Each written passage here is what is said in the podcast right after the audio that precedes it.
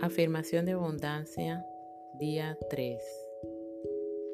Yo siembro abundancia en el camino que recorro. Este es el sendero que tienes que comenzar a caminar hacia tu propio interior para conectarte con todo eso que desea tu corazón, pero que has estado buscándolo en el mundo exterior. Primero, debes entender que dentro de ti está la fuente de toda la abundancia y quitar de tu mente la creencia de que abundancia es dinero solamente.